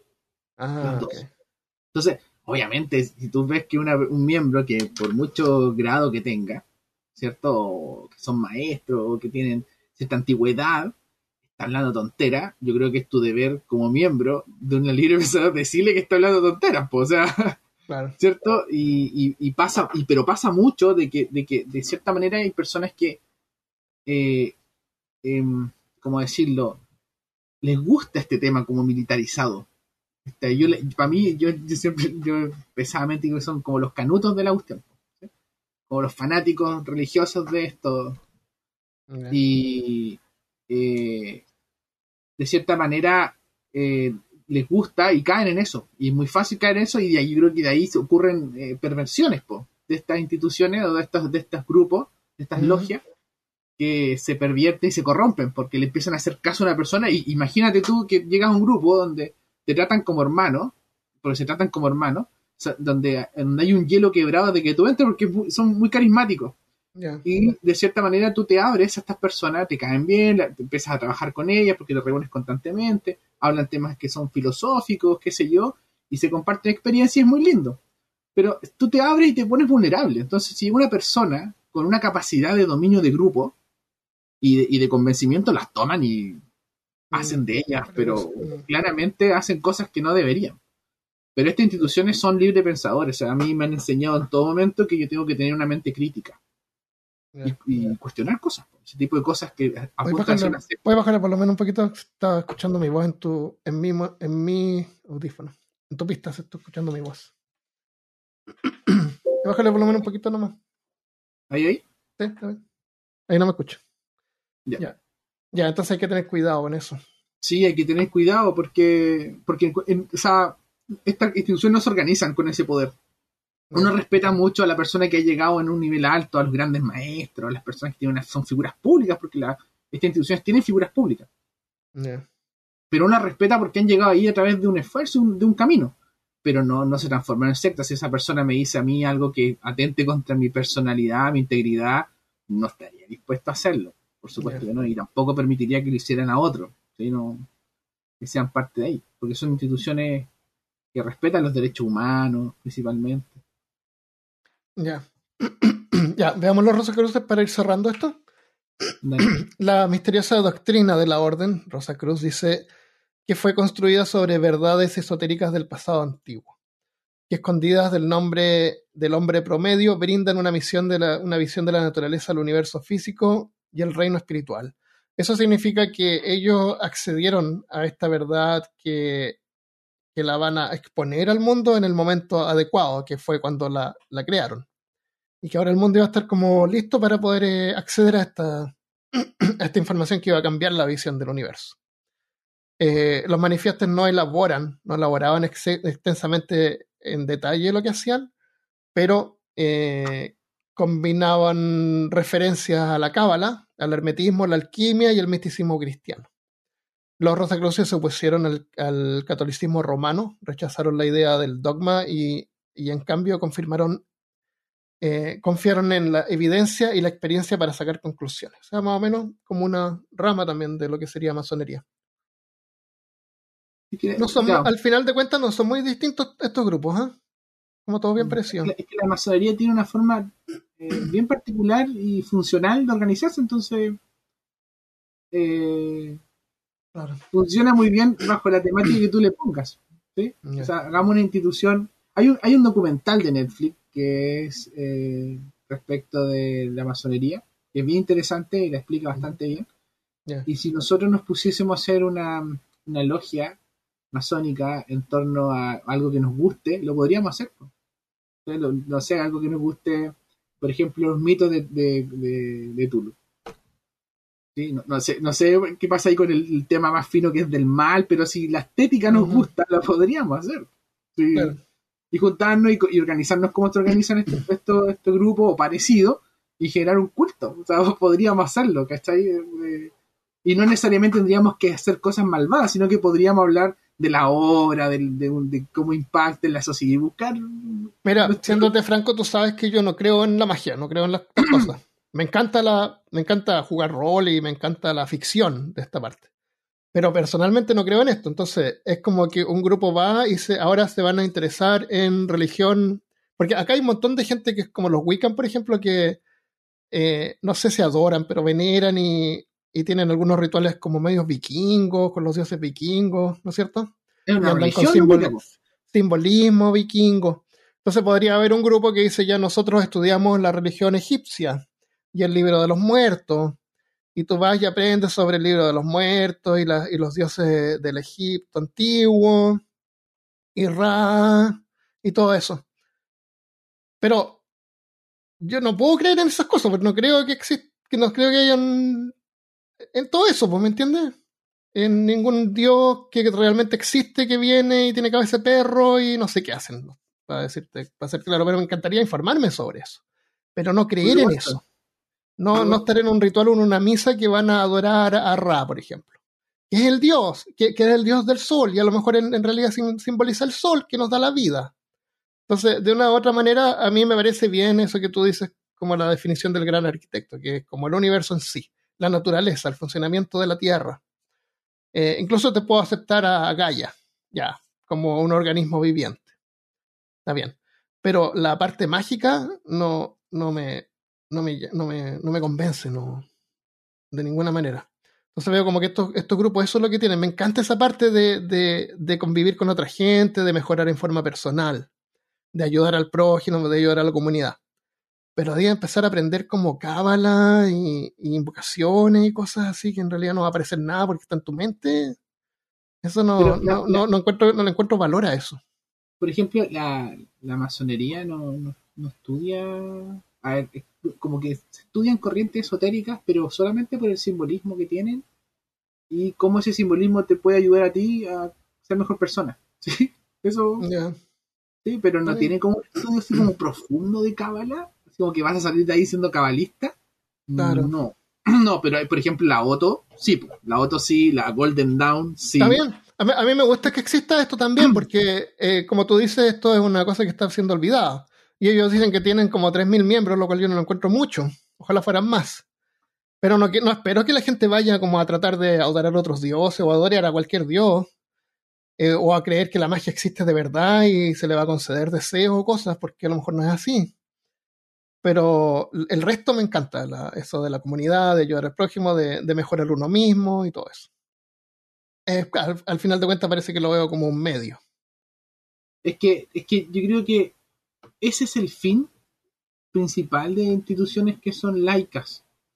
Yo creo que la, la, masonería en este caso, la que estaba yo, los ritos, rituales, era una cosa que le era significativo para los miembros de esta institución, no querían convencer a nadie de nada y tampoco ni a los miembros mismos, sino que una práctica que se hace en común y que tiene sentido para nosotros y que reafirma nuestra, nuestra pertenencia a esto. Claro. Y que, eh, ¿Mm? ¿Mm? Eh, bueno, la religión cristiana tiene un montón de simbolismo también y rituales, ¿no es cierto? Todo, un ritual. Y hay un ritual que se hace que la gente generalmente no lo ve, que es cuando bendicen las hostias, porque las hostias las tienen que bendecir para la siguiente misa y eso también lo hacen durante una misa y, y un ritual especial que hacen. Y tú puedes ir generalmente a las iglesias, la, hay, iglesias donde están abiertas y lo hacen en forma pública. Eh, en Santiago me acuerdo que había una misa también que, que, lo hacían, que tú puedes ir ahí y también hacían misas en griego, en, latín. Y bueno, una vez fui a esto, de donde, donde, no sé cómo le llaman, donde santifican las hostias. Y ya pues llegó el sacerdote y hizo una cosa que yo no había visto, porque es típico que uno, yo, yo, yo iba a la, a la iglesia eh, católica entonces se me sabía todos los simbolismos. Incluso cuando chico era monaguillo. Así que me sabía todo lo que había que hacer y cuándo mover la cosita, ir para allá, agarrar el mantel, toda esa cosa. Eh, pero no había visto este otro ritual. Y lo vi así, me puse a pensar, pues, y me puse a pensar exactamente, me pasó lo mismo que lo que estábamos hablando al principio con las culebras y los, las flechas.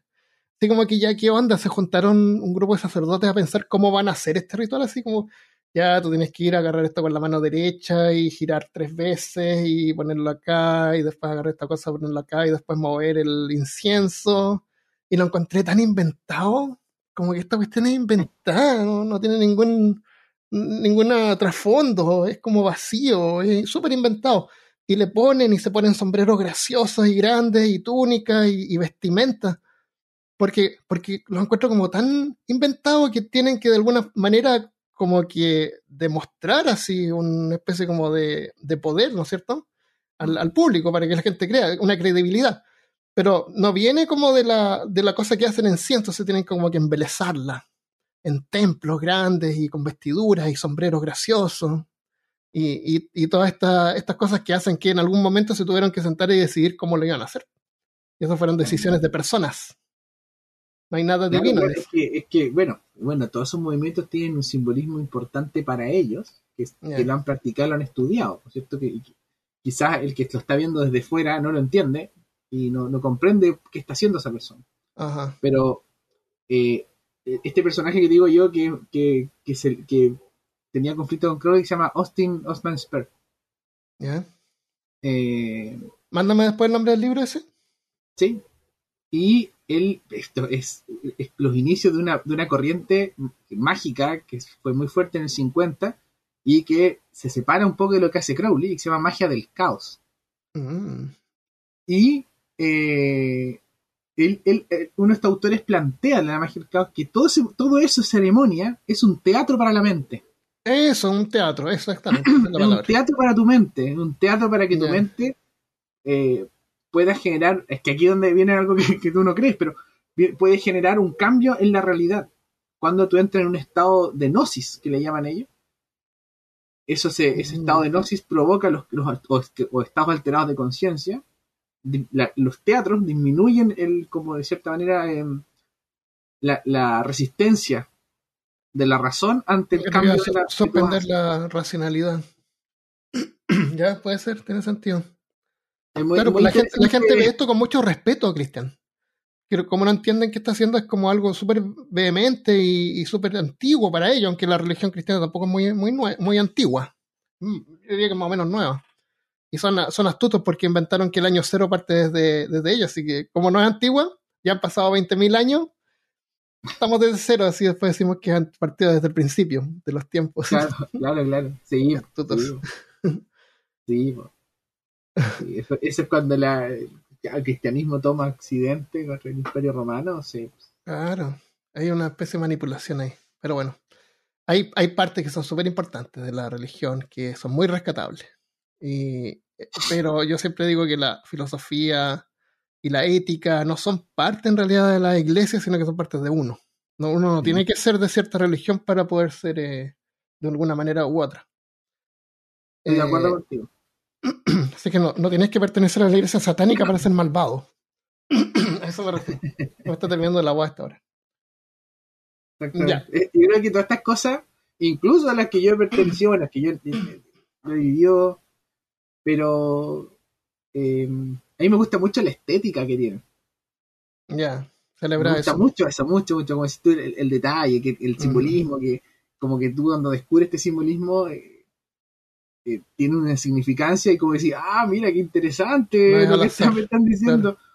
Y, cómo hacen los rituales y todas esas cosas, a mí me gusta mucho, mucho esa parafernalia, la encuentro muy, muy interesante, muy simpática.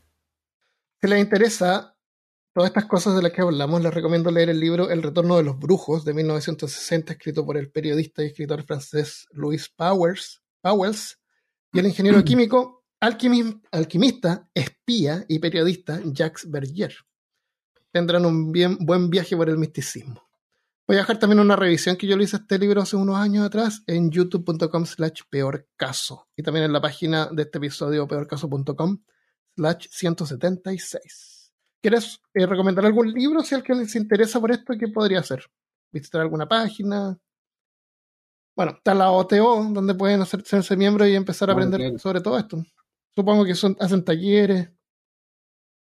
La OTO, bueno, es cerrada la OTO, pero hay muchas órdenes que casi todas las órdenes hoy día tienen la Golden Dawn, tienen ah, todavía tienen, y, sale si tienes espacio en, la ciudad en que te encuentres, ¿no? Ah, ya, pues, Generalmente, por ejemplo, donde aquí en Chile, la OTO está en Santiago y tú tienes que moverte a Santiago para poder. Ah, solamente puedes participar si eres de allá. O sea, no solamente puedes, tienes que viajar a Santiago. Ah, ya. Porque yo me imagino, me imagino que hay ciertas prácticas y ciertas prácticas y cosas que tú puedes practicar en tu casa y hacer en tu casa. Ah, ya. Necesitas, pero hay ciertas, ciertas ceremonias en cuales necesitas el templo y tienes que estar ahí. Bueno, cerremos esto. ¿Mm? Cerrémoslo con los Illuminatis, porque había que hablar de los Illuminatis. Originalmente conocidos como los Illuminati bávaros. Eran o son, tal vez, un grupo secreto formado durante la era de la Ilustración en 1776. Los objetivos originales de los Illuminatis eran oponerse y poner fin a la superstición y la influencia religiosa en la vida pública.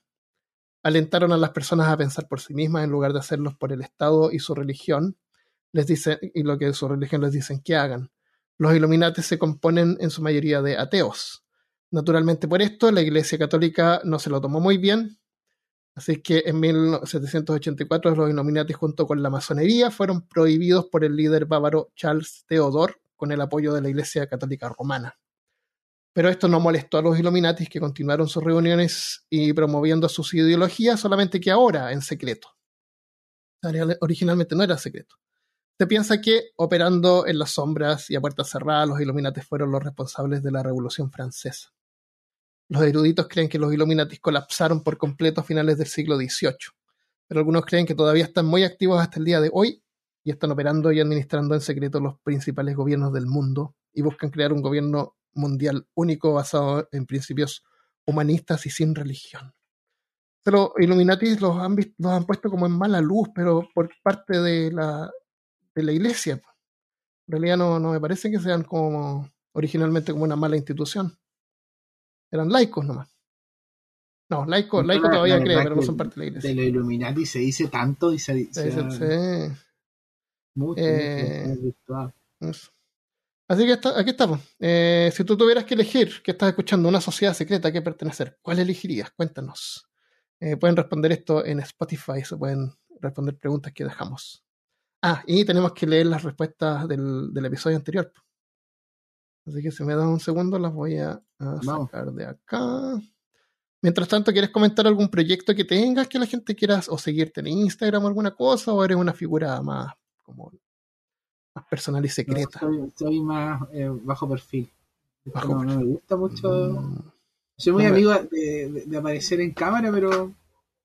No, no tenemos que hacerlo en cámara. No, no, pero hay que romper esos paradigmas, ¿no? Mm. Sí, Además que me siento súper en confianza contigo, Armando. No, la verdad no. Y todos los villanos de peor caso también. Que no te preocupes. ya, en el episodio anterior, en el, en el episodio anterior pregunté, ¿cuál es la película más triste que has visto? Porque el episodio anterior no sé si lo escuchaste, pero fue como el episodio más triste. que, aunque yo creo que el del viernes también fue súper triste. Y lo voy a publicar mañana, porque estamos grabando el jueves. Bueno, eh, entonces pregunté, ¿cuál es la película más triste que has visto? Eh, ese, ese dice Hachi, siempre a tu lado. Nunca en mi vida había llorado tanto. Los perritos son tan fieles. Hachi, ¿no la viste tú? Hachico, Hachico de, de esa persona. Hachico. Ah, no la vi. del, perrito, del, perrito, del perrito que espera a su dueño. ¿no? ¿La has visto? No, no la he visto. Uf, yo me la lloré toda, debo decir, ah, esa película. La lloré toda. Mira, eh, eh, paréntesis. ¿Mm? Me, me pasó algo que yo como que me resistía a llorar, súper tonto, me resistía a llorar, me resistía como a ser como estúpido. Y una vez una amiga que psicóloga me dijo, oye, pero ábrete, me dijo, ábrete la experiencia de llorar nomás, po, ¿cachai? Entonces, puta, vi esa película y dije, me voy a abrir, yo no te quiero triste, me voy a abrir la experiencia de llorar. y se mojó todo. Me, lloré todo. Ah. Todo, es más, en la biblioteca está el libro. Entonces yo tomo el libro y abro la página final y leo la parte final del libro y me, me, me emociono. Así es muy fuerte. Sí, me, clavó, me clavó esa película. ¿Cómo, ¿Se llama Hachiko? Hachiko. Sí. No, he escuchado, la voy a. ¿Te a llorar? Es una mm. película para, para ver. A mí me cuesta un montón llorar, no. no. Mira, no lloré cuando mi papá falleció. Pero cuando la Michelle falleció, lloré en, con ella ahí. Pero como tres veces, pero fue como una explosión de desesperación. Y después de repente, así como que siento, pero no, no sé si seré yo que. No sé, a lo mejor me hace falta ver esa película para ayudarme a. O abrirte a la, abrirte y relajarme y sacar esa energía. No racionalizarlo, mm. que abrirte la experiencia. Eh.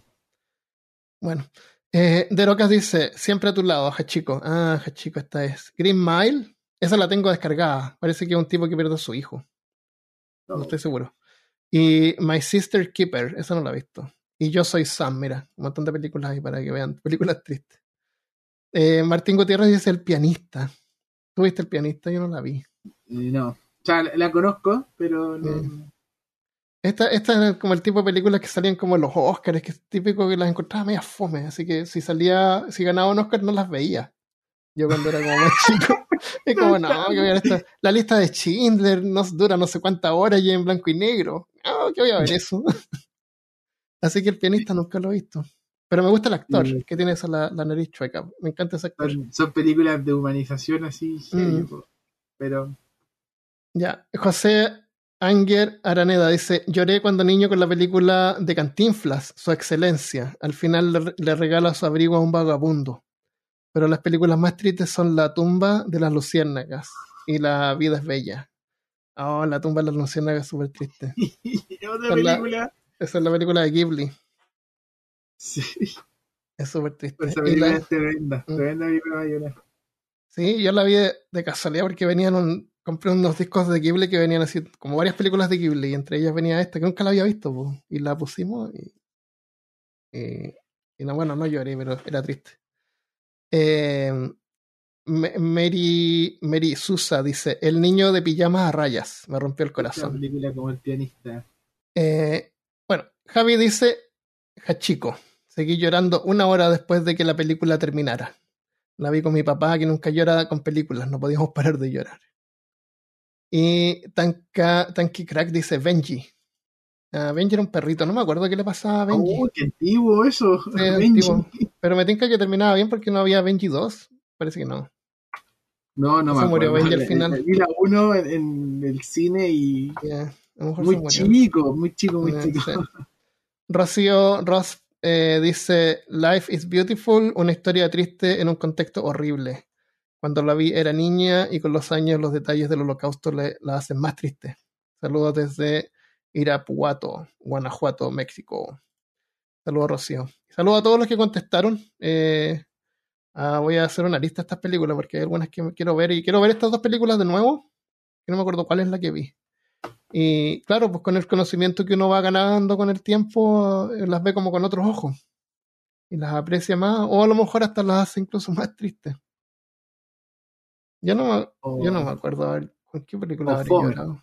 O fome, Cuando vi una película cuando soy chico, después la vi cuando grande, sí. y por esto lloraba. Con ET. ¿Ah?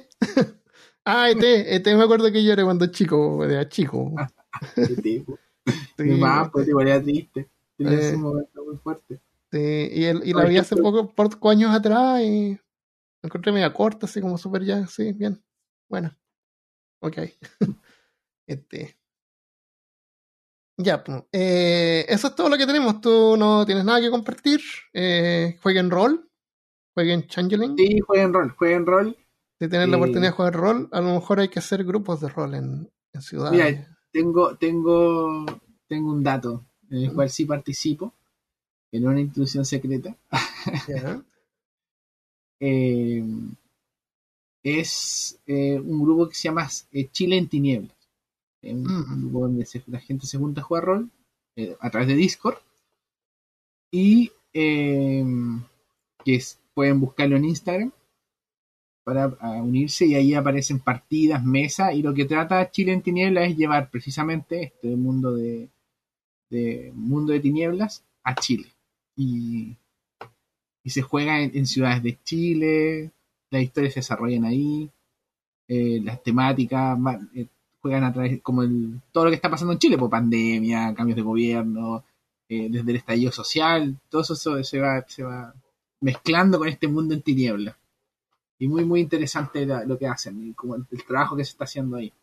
la dirección de Instagram es Chile en tinieblas, así todo junto, tal cual. Sí. Búsquenlo. Eh, tienen hartos seguidores y a lo mejor ahí encuentran una mesa. O si quieren mamarse y leer un manual, se pueden tirar. De repente hay gente como que le, tiene miedo y no tiene amigos, pero hay que tirarse nomás, pues de a poquito uno va aprendiendo. incluso con un grupo de amigos, de repente se compran un manual, lo leen. Ahora hay internet, así que pueden ver en YouTube cómo se hace de repente si tienen alguna duda técnica.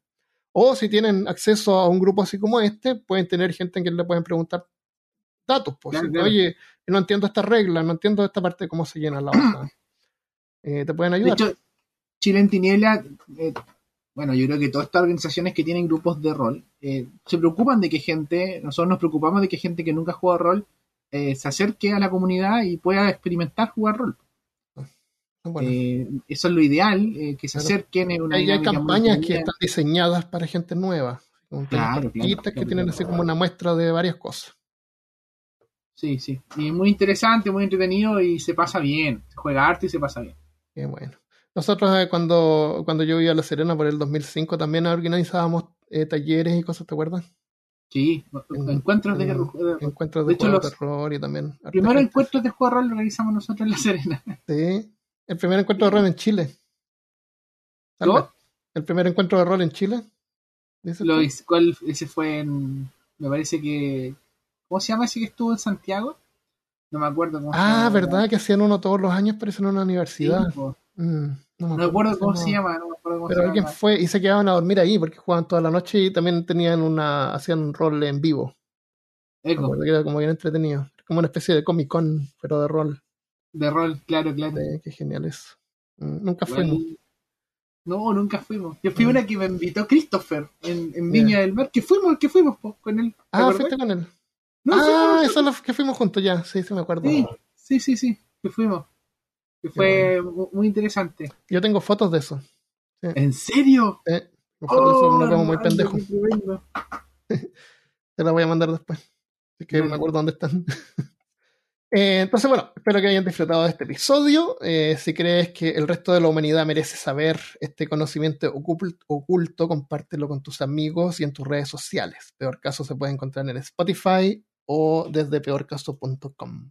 Y si quieres colaborar y pertenecer al círculo hermético de Peor Caso, suscríbete en patreon.com slash peorcaso. Con eso ayudas a que este podcast siga siendo posible y obtendrás recompensas adicionales como stickers y contenido adicional. Tu aporte es muy importante y si ya estás suscrito o suscrita, muchas gracias. Esto es todo esta semana, gracias por escuchar y nos vemos la próxima vez. Adiós. Chao, chao.